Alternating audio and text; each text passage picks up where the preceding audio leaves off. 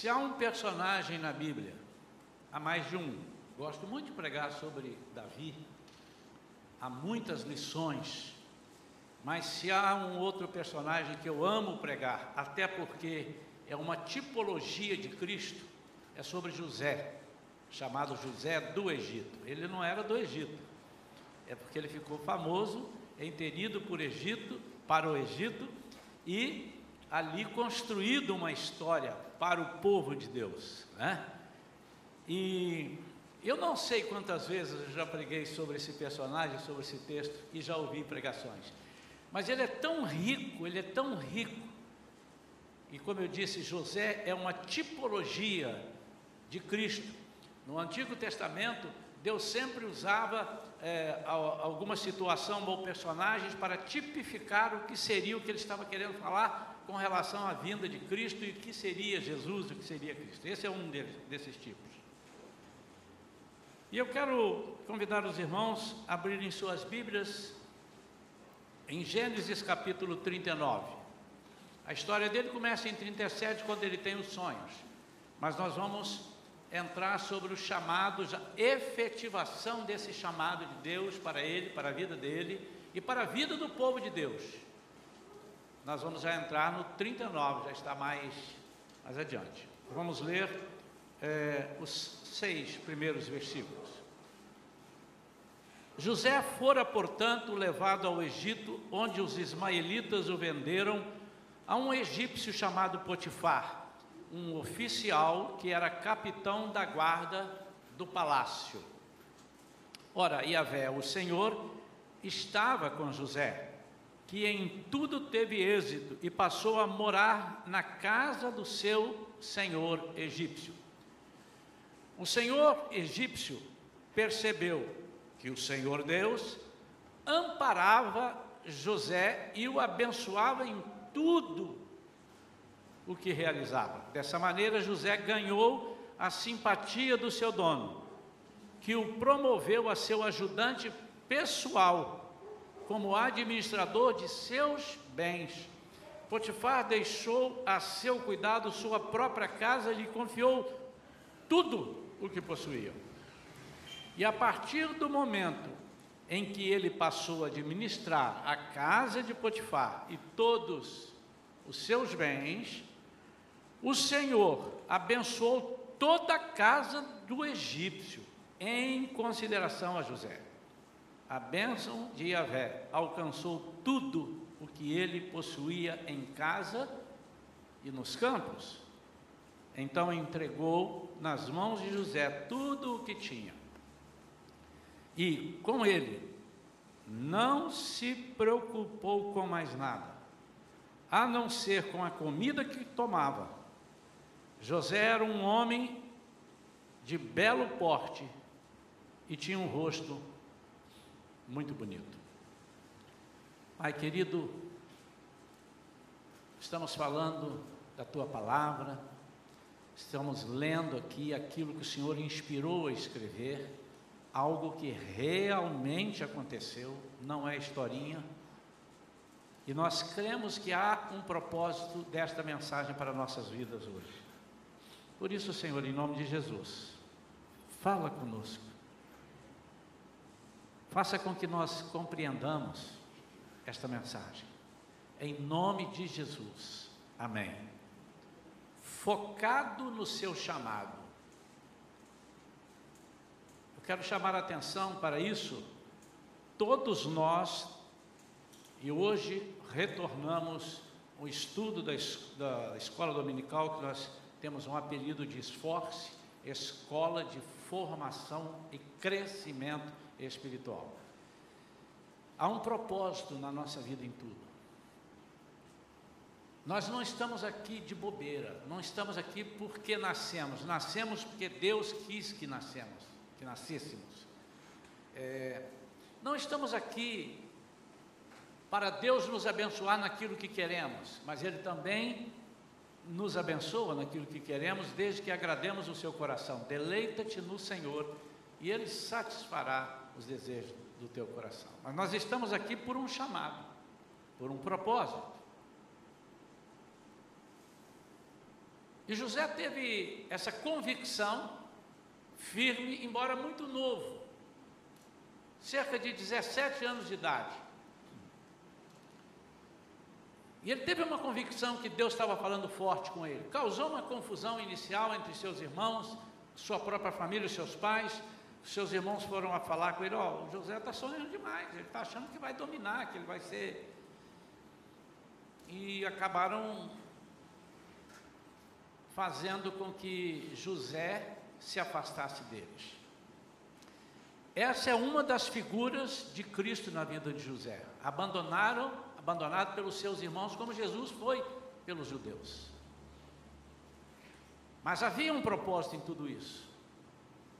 Não podemos nos esquecer que lá no capítulo 45, quando seus irmãos o procuram, procuram o governante do Egito, porque a comida estava farta no Egito e estava falta lá em Canaã, eles foram procurar comida lá nos sete anos de escassez e José se faz, se dá a conhecer como o irmão deles, eles choram desesperadamente. José fala lá no versículo, 40, no versículo 7 do capítulo 45 já, não, não, fiquem assim, não foram vocês que me mandaram para cá, mas foi o Senhor que me trouxe aqui.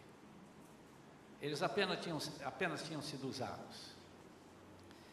E quando nós entendemos o nosso chamado, é uma coisa entender o nosso chamado e aceitá-lo, outra coisa é focar no chamado, ter convicção no chamado.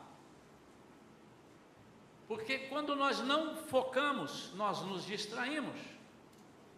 Nós temos várias formas de chegar a algum lugar, mas alguns desses atalhos podem nos tirar completamente da finalidade e não chegarmos aos nossos lugares.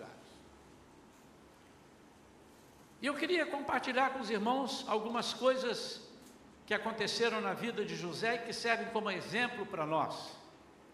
A primeira coisa é que se Deus te levou, então Ele estará contigo. Onde Deus te colocar, Ele estará contigo. Isso é uma coisa que nós temos que tem uma confiança muito grande. Pastor, mas isso não é fácil. Eu não disse que é fácil, nem ele disse. Jesus disse: No mundo tereis aflições. Mas tem de bom ânimo. Eu venci o mundo. É complicado, irmãos, porque é uma guerra espiritual. O mundo jaz no maligno. E o Senhor quis que nós habitássemos nesse mundo. E ele disse: Vocês estão aqui, mas vocês não são daqui. Não tomem a forma desse mundo. E como é difícil não tomar forma desse mundo quando as atrações, quando as ofertas, quando as propostas são inúmeras para nós. O Senhor fala em vários pontos da Bíblia: jamais te deixarei. Ele diz: por onde quer que fores, eu estarei contigo, mesmo que seja onde você não quer ir, porque às vezes nós não queremos ir, mas Deus quer que a gente vá. Mas a gente, por obediência, vai, sem entender por quê. E ele disse assim: fica tranquilo, que onde quer que fores, eu estarei. Agora, cuidado, porque na onde quer que você decidir ir, ele estará. não, a Bíblia diz que onde quer que eu for, o Senhor estará comigo. Eu vou essa noite arrebentar, vou para boate, vou dançar, vou... porque o Senhor vai estar comigo lá. Não é isso que está dizendo porque está dentro de um contexto de obediência, de um chamado. E onde Ele te colocar, onde você estiver, onde você for chamado para ir, você pode ter certeza que o Senhor está contigo. Ele estava com José. A Bíblia diz no capítulo, no versículo, logo no versículo primeiro, né? Ele foi vendido e logo depois ele diz que o Senhor estava com ele no versículo 2. Nem sempre a sua vontade será atendida. Nem sempre. Se você me perguntasse qual é a sua impressão, pastor, José queria ir para o Egito, eu, eu diria, acho que não. Mas ele foi. Há lugares e há coisas que nós, se nos der a opção de escolha, nós vamos escolher diferente. Ah, não, não tenha dúvida que não, escolheremos. Eu costumo dizer que se Deus dissesse a Abraão certinho o que queria acontecer na caminhada até que lá chegasse, Abraão ia amarelar.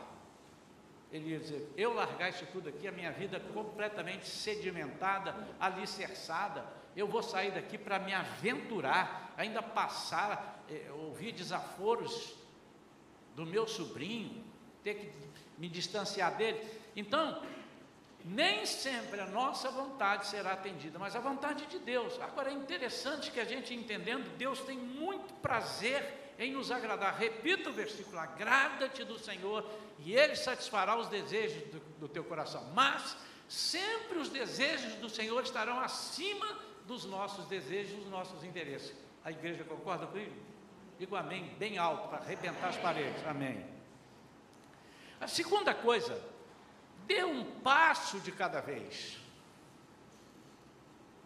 Então, você já começou a perceber, ah, nós vamos mostrar os vários focos aqui. O primeiro foco é que Ele sempre estará contigo. Então, quando você estiver desesperado, você para um pouquinho, mas o Senhor disse que estará comigo. Eu não posso perder esse foco. Você não pode perder o foco de o Senhor estar comigo. Porque senão você vai aceitar a ajuda de alguém que diz, você quer que eu fique com você? Aí você disse, não, mas o Senhor é suficiente para mim. Lembra que pregamos sobre isso aqui? O Senhor é suficiente, eu não preciso de outro tipo de ajuda. Não é uma ajuda que, ah, pastor, nós não recebemos ajuda de, de pessoas humanas. Não, não, não, não, não, não é sobre isso. É abandonar a ajuda de Deus e trocar por uma outra ajuda que não está na palavra e que não está no caminho do Senhor. Um passo de cada vez, não vá com muita sede ao pote, espere a vez de Deus agir. Eu me lembro que uma irmã deu um testemunho que não estava entendendo que há muitos anos atrás, porque Deus falou com ela, e, eu, e ela cria, a igreja creu, creu. E cria também que tinha falado, e que Deus iria levá-la a um país distante para pregar o Evangelho. Quando ela recebeu aquilo, ela saiu para tirar o passaporte e o visto foi negado. Depois ela tentou de novo, aí o visto foi aceito. E quando ela chegou lá nos Estados Unidos, o, o oficial da imigração mandou de volta para casa. Ela disse: Isso não é possível. E ela quis brigar, porque Deus me mandou. Você duvida que Deus mandou? Eu não duvido. Só que Deus disse assim: dá um passo de cada vez, não é agora. Quando Deus disse para José que o faria, no sonho ele entendia que ele ia mandar um povo, ia é, gerir um povo, gerir é, uma situação, ele, ele, mas ele não sabia que ele ia ser governador do Egito. Isso Deus não havia revelado ainda para ele. Dali até acontecer, passaram mais de 13 anos, ou cerca de 13 anos. Ele tinha 17, e quando o Faraó o coloca como governador, ele tinha 30 anos, quando ele começa o seu ministério. Mais uma tipologia de Cristo, que começou o seu ministério com 30 anos. Dê um passo, espere a sua vez, Espere Deus agir, isso é foco.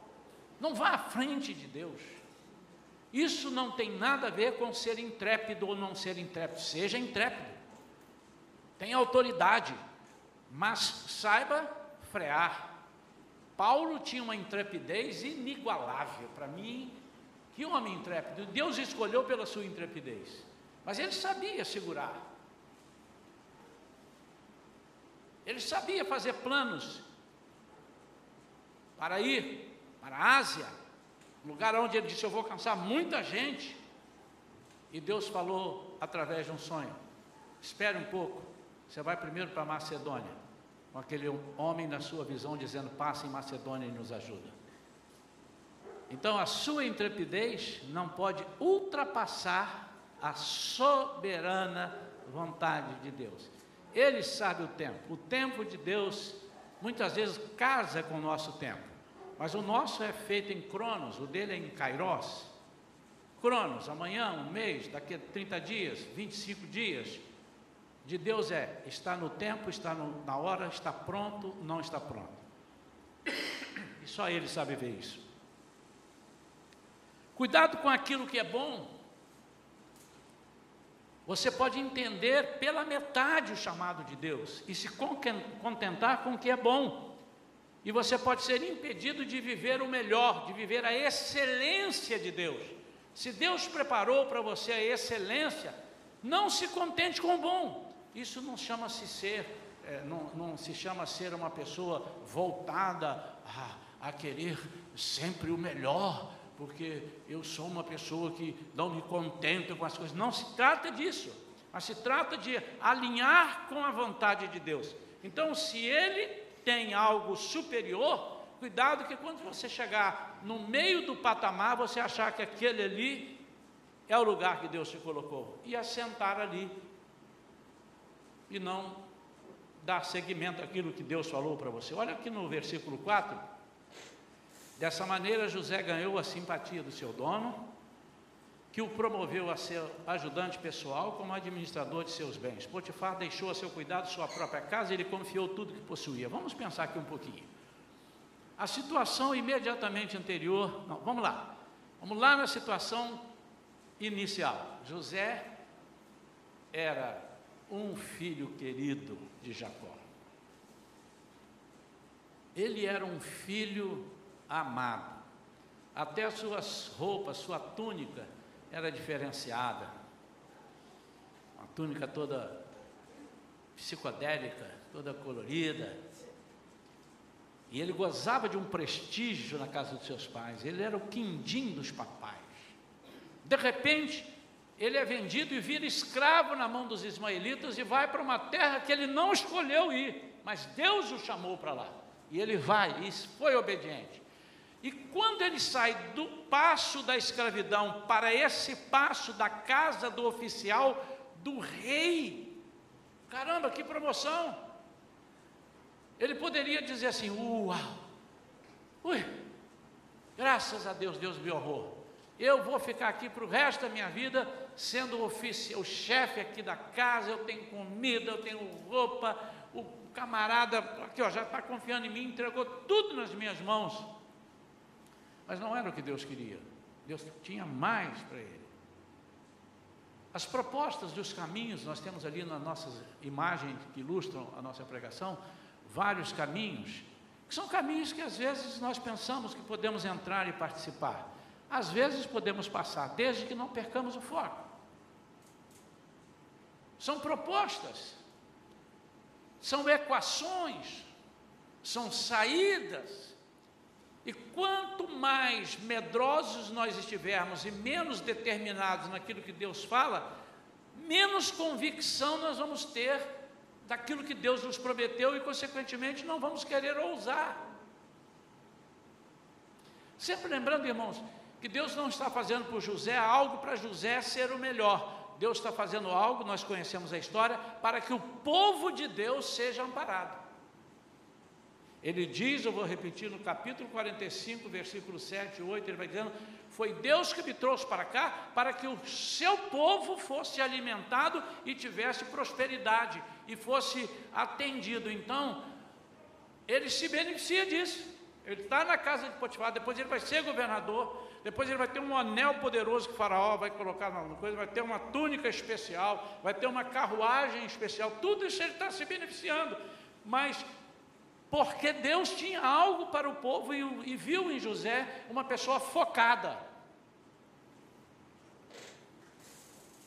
Terceira coisa, antes de acontecer o tal propósito, o reinado, vamos dizer assim, antes de você reinar sobre uma circunstância, antes de você estar é, num, num padrão que Deus escolheu para você, há um aprendizado, sempre há um aprendizado.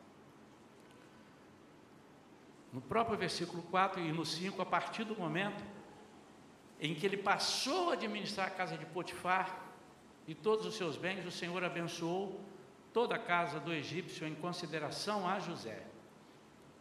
E a bênção do Senhor alcançou tudo o que ele possuía. José na casa de Potifar, lugar de fartura, mas não era isso que Deus estava mostrando. Deus estava dizendo assim: Eu te deixei aqui, porque daqui a pouco você vai ter que reinar sobre sete anos de fartura. É como se Deus estivesse dizendo para ele: ele ainda não sabia, irmãos.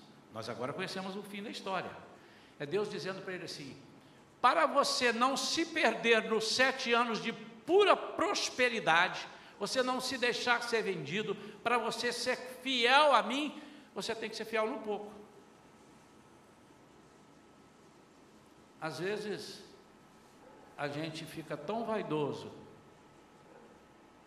e tão orgulhoso por ser um professor de escola dominical ou um líder de um ministério, e se envaidece tanto com aquilo, e Deus estava querendo muito mais para nós. Eu quero você ser um pastor, um líder, um presidente, mas a gente se agarra naquilo e se perde com as propostas e com as ofertas que são feitas ali. Deus estava preparando José para os sete anos de prosperidade. A aparente prosperidade pode fazer você desistir de alcançar altos lugares. Nos, nos propósitos de Deus, Deus sempre tem para nós o melhor, mas, vou repetir, irmãos, que isso não podemos perder o foco nisso daqui. O foco é Deus e não nós. O foco é o que Deus tem para fazer na vida de alguém e nós estamos sendo colocados como ferramentas, como instrumentos. Não podemos perder esse foco. Se nós perdermos esse foco, nós afundamos. Por quê? Porque a glória dele ele não divide com ninguém. Mas olha, nós vamos usufruir disso tudo. Nós vamos participar disso tudo.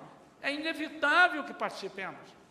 Quando nós estamos orando por alguém para ser curado e alguém é curado, nós ficamos alegres, é uma coisa, mas quando nos envaidecemos dizendo, olha, ele foi curado porque eu orei, traga mais um, eu vou orar, e Deus tira esse poder que ele nos deu antes, por quê? Porque a glória dele, ele não divide.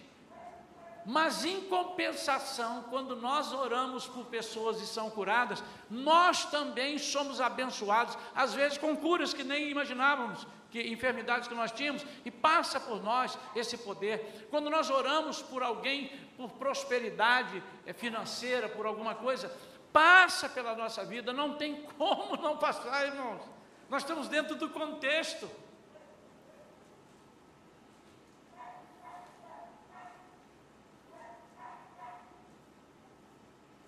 A quarta coisa que nós não podemos perder o foco é sobre integridade e lealdade, que nos colocarão no topo.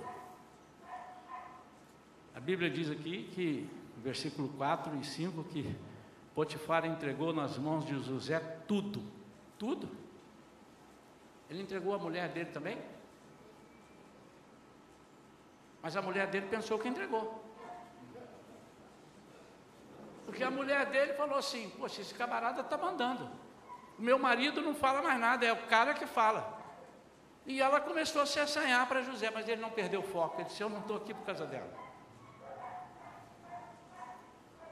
Irmãos, é, há coisas que a Bíblia não diz, nós temos que entender.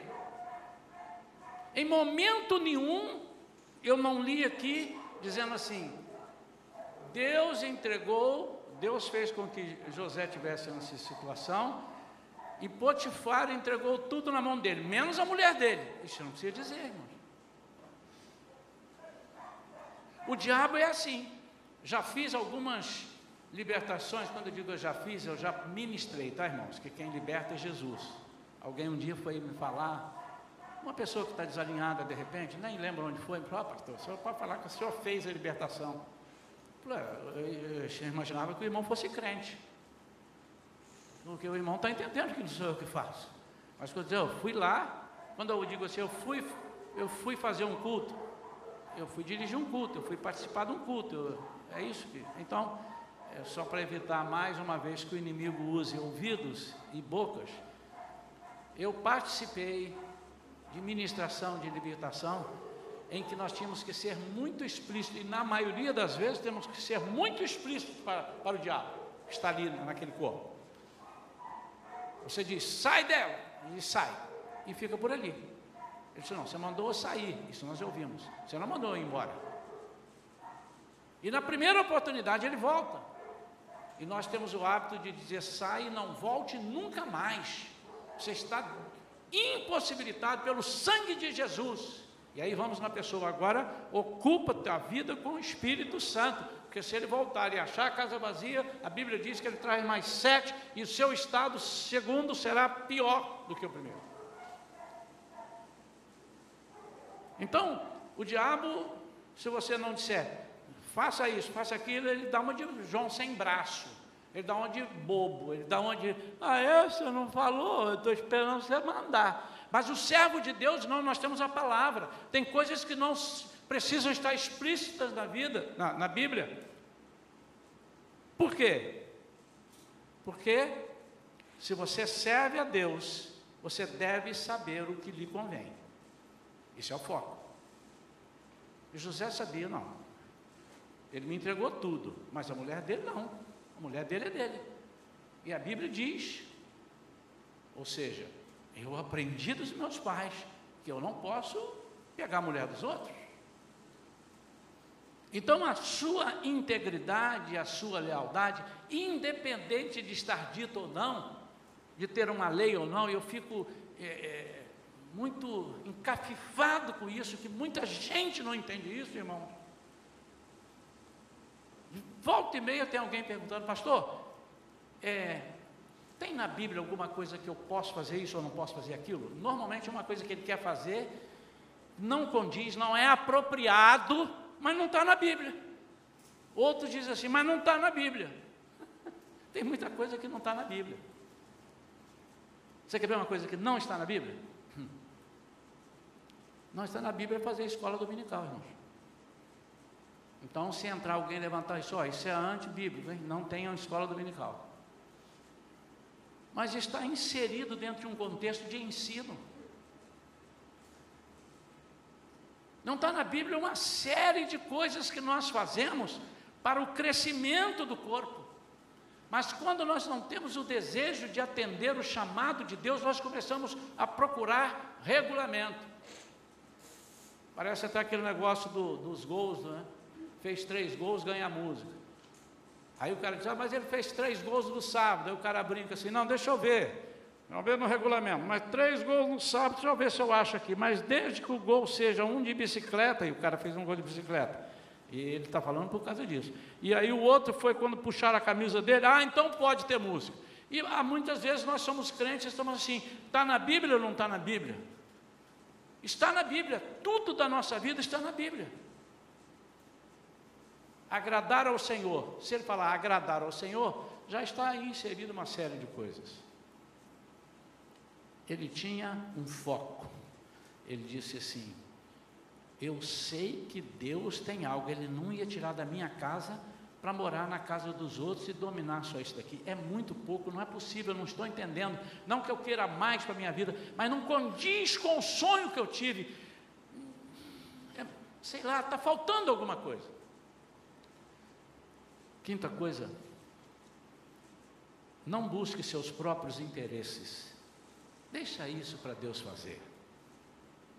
Quando nós buscamos os nossos próprios interesses, quase sempre nós colocamos os interesses de Deus à parte. É quase inevitável. Quando eu penso em primeiro em, em mim, quase sempre eu vou estar desalinhado com Deus. Por isso que eu disse o quase, irmão para deixar aquela rebarba agrada do Senhor e Ele satisfará o que você deseja. Então, quase sempre, deixa Deus fazer isso. Deixa Deus lutar por você, porque Ele te chamou. Será que Deus chamou José? E Deus já sabia que era para isso. Deus chamou José porque ele sabia que haveria uma fome miserável na terra e que o único país, o único lugar que seria capaz de sustentar todo aquele povo era o Egito. Mas ele olha para o Egito e diz: Aqui não tem ninguém meu, eu vou trazer um meu para morar aqui. Irmãos, deixa eu dizer uma coisa: não importa, vou repetir o primeiro texto. Se Deus te levou, Ele estará contigo. Queridos, tem gente querendo sair do mundo já. Querendo, tem gente querendo deixar de usar o celular porque é do anticristo. Tem gente, e eu vou falar isso hoje, depois que eu vou dar uma orientação para os irmãos, Tem gente que não está querendo cadastrar o Pix, dizendo que é do anticristo. Eu vou ensinar o que é Pix daqui a pouco. Eu vou falar para os irmãos o que é Pix, que vem substituir a TED e o DOC, sem custo. Mas isso é do anticristo. Meu amado, olha só. A Olivia nasceu agora, ela já veio com CPF. Na certidão de nascimento dela está lá CPF. Ela nem declarou imposto de renda, mas tem lá cadastro de pessoa física. Ela já está cadastrada. No dia que ela nasceu, ela já tinha um CPF. Você está cadastrada, mano. Se você não crê que Deus está te colocando no Egito para você ser sal e luz, é melhor você dizer, Senhor, me ceifa, porque eu não sei viver aqui como sal e luz. Quem que ele vai usar se não somos nós? Cuidado, que você não pode ir para qualquer lugar, volto lá no início, hein? Eu vou aqui porque Deus está comigo, então não importa onde está, Deus está comigo. Eu vou mexer na macumba, eu vou chutar a macumba, eu vou pegar. Aqui não pode, você tem que respeitar as entidades, as, as seitas. Respeita, você não precisa falar mal de nenhuma deles. E tem crente que faz isso. Está errado, irmãos.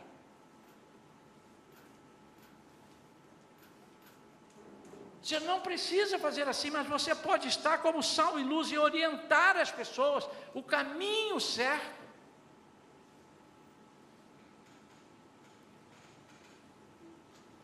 Viva mais para agradar do que para ser agradado. Quando Deus chama Abraão, ele diz assim: "Se tu uma bênção". Porque se você for uma bênção, você vai ser abençoado. Como que você vai ser bênção se você não tem nada para dar?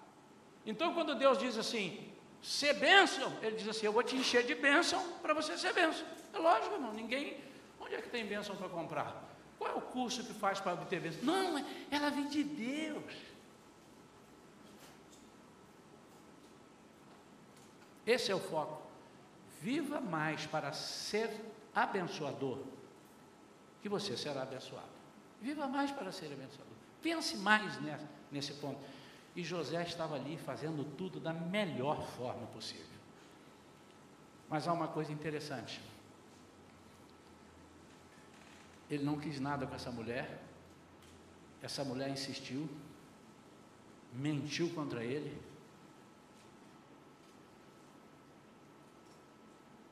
Potifar lança José na prisão. Mas o que, que eu falei no versículo 2? Tinha um negócio, ele foi para lá, tal, foi vendido, mas, mas, bem alto, irmãos, para abalar as paredes, mas o Senhor estava com ele ele foi à prisão e o Senhor estava com ele. Não importa. Mas Deus abandonou ele naquele momento. Não abandonou, não. Pastor, deixa eu fazer um. Eu já sei o que o senhor vai falar, data vênia. data vênia.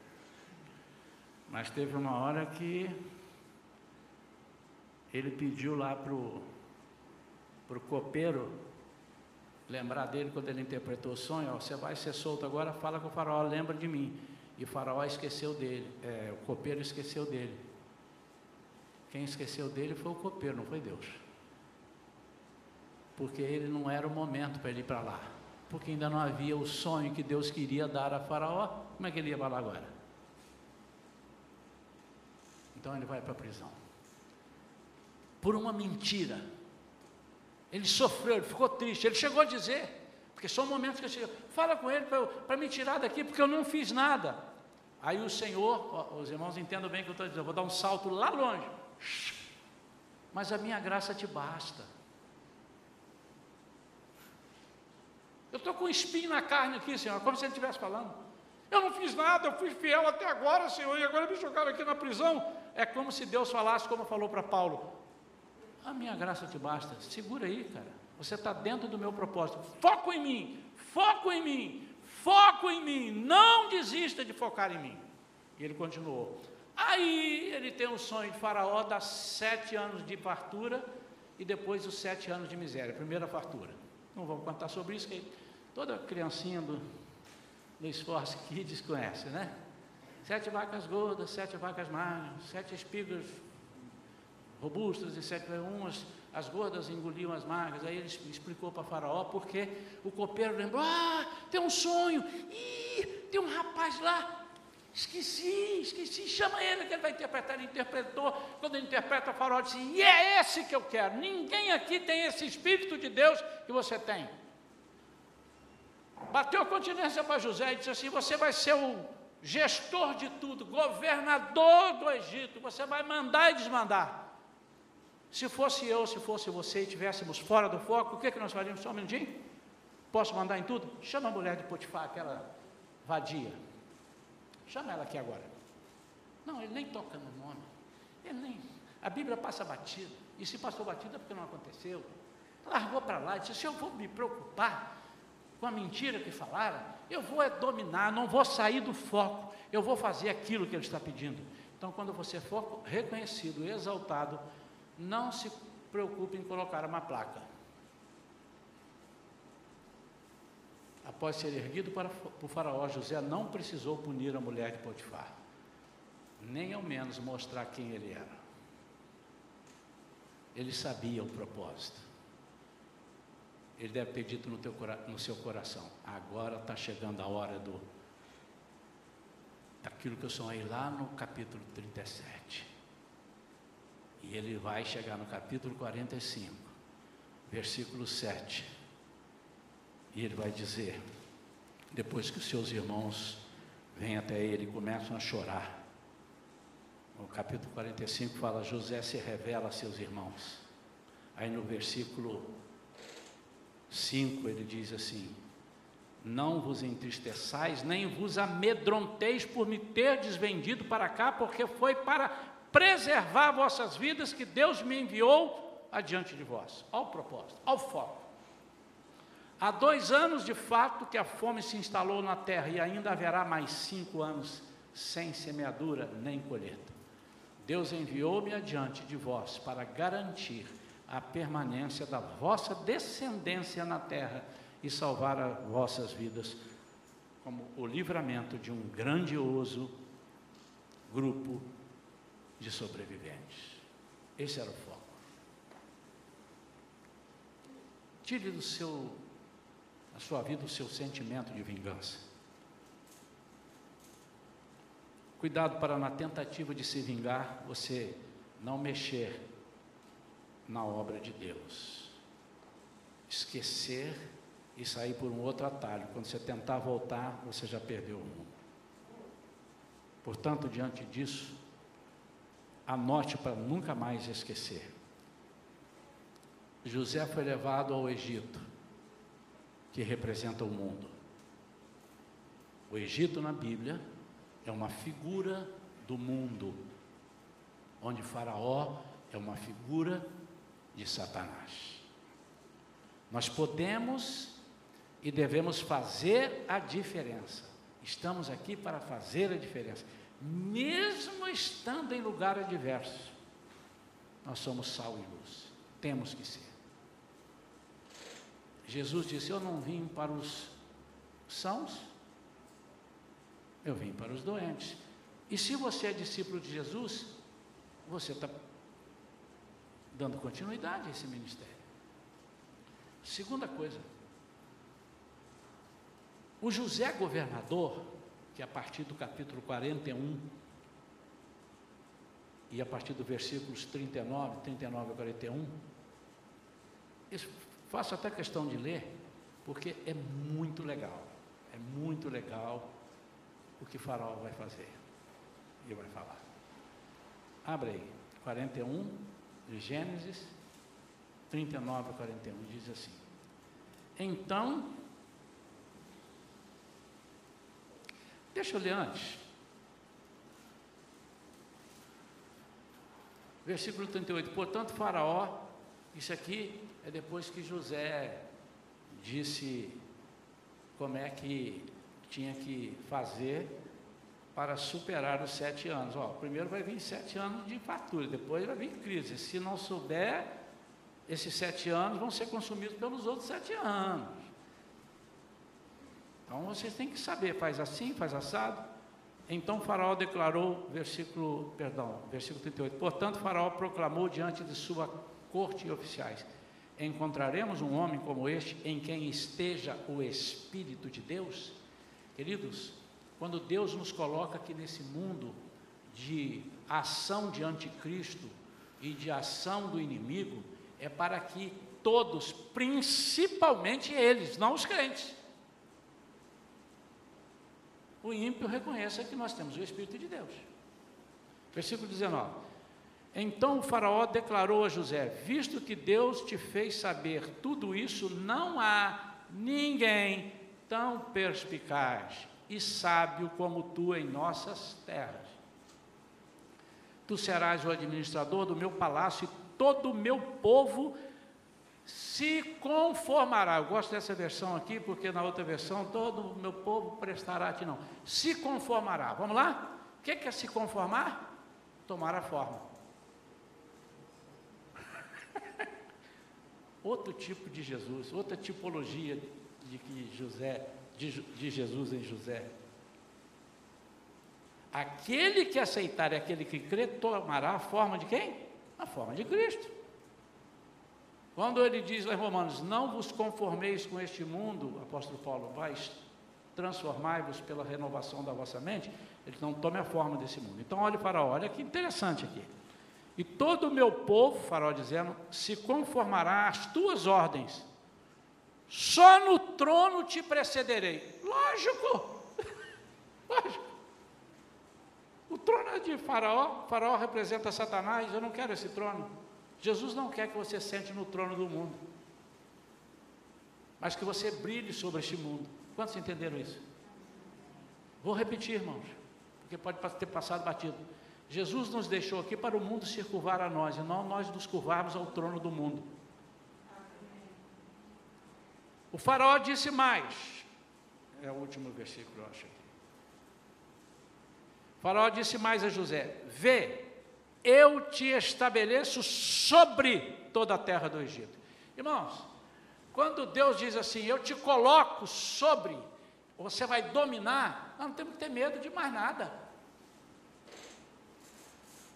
Como é que eu vou ter medo de anticristo se eu nem vou conhecê-lo? Eu não sei você, se você quer conhecê-lo, você fica aí, mas eu não vou. Eu tenho convicção de que a igreja será levada antes de ser estabelecido o anticristo. Nós não passaremos. Haverá um casamento, a igreja será arrebatada para casar, a noiva, a igreja, para casar com Cristo. E o casamento não é na terra, é lá no céu, lá no, não no céu definitivo, mas na, na, no lugar preparado para, para, depois ele descer. Nós só iremos ao céu definitivo depois do milênio, aí sim iremos habitar novas terras e novos céus. Então, no terreno do inimigo, mas dando as ordens, dominando. Lá Deus falou para Adão: domine, dominando. Só no trono que não. Lógico, esse trono não representa Deus. Então não tem que sentar no trono de Faraó. Deixa Faraó lá.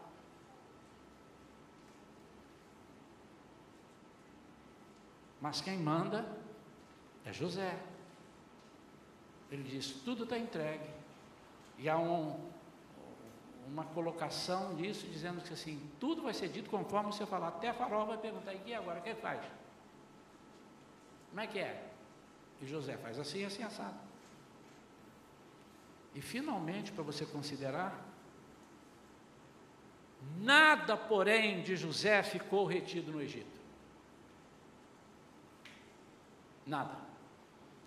Abra sua Bíblia em Êxodo 13, 19, para nós terminarmos.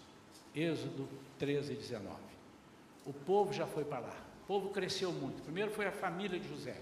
Depois foi crescendo, crescendo até haver a libertação do povo de Deus do Egito para a terra prometida. Agora eles vão sair, e no versículo 13 diz, no capítulo, no, no capítulo 13, perdão, versículo 19 diz: Moisés levou consigo os ossos de José, pois havia este, José, feito aos os filhos de Israel jurar solenemente, afirmando: Deus haverá de vos visitar, e então neste dia levai daqui convosco os meus ossos.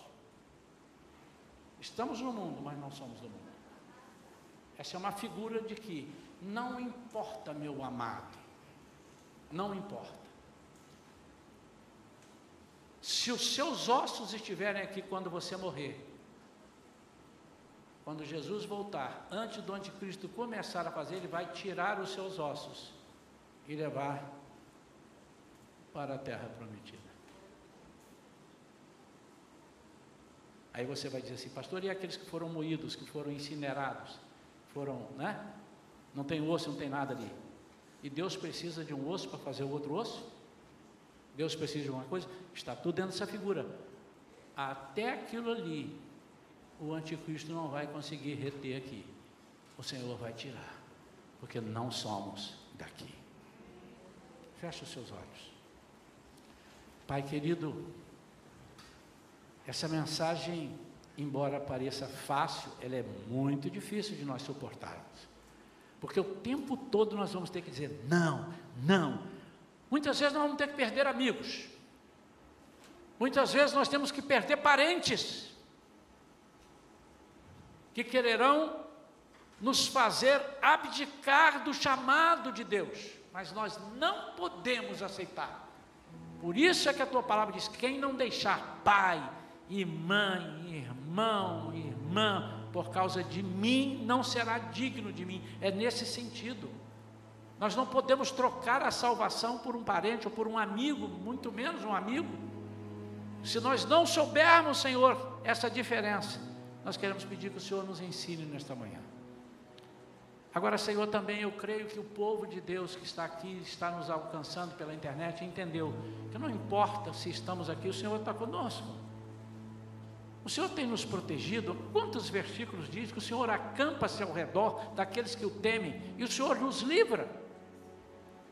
Senhor, faça com que nós prosperemos na terra, nessas terras do Egito, neste mundo que jaz no maligno, porque nós temos certeza que quando o Senhor voltar, nossos ossos não ficarão aqui, nós não seremos plantados, nós não seremos posteridade aqui, mas habitaremos contigo em lugares celestiais.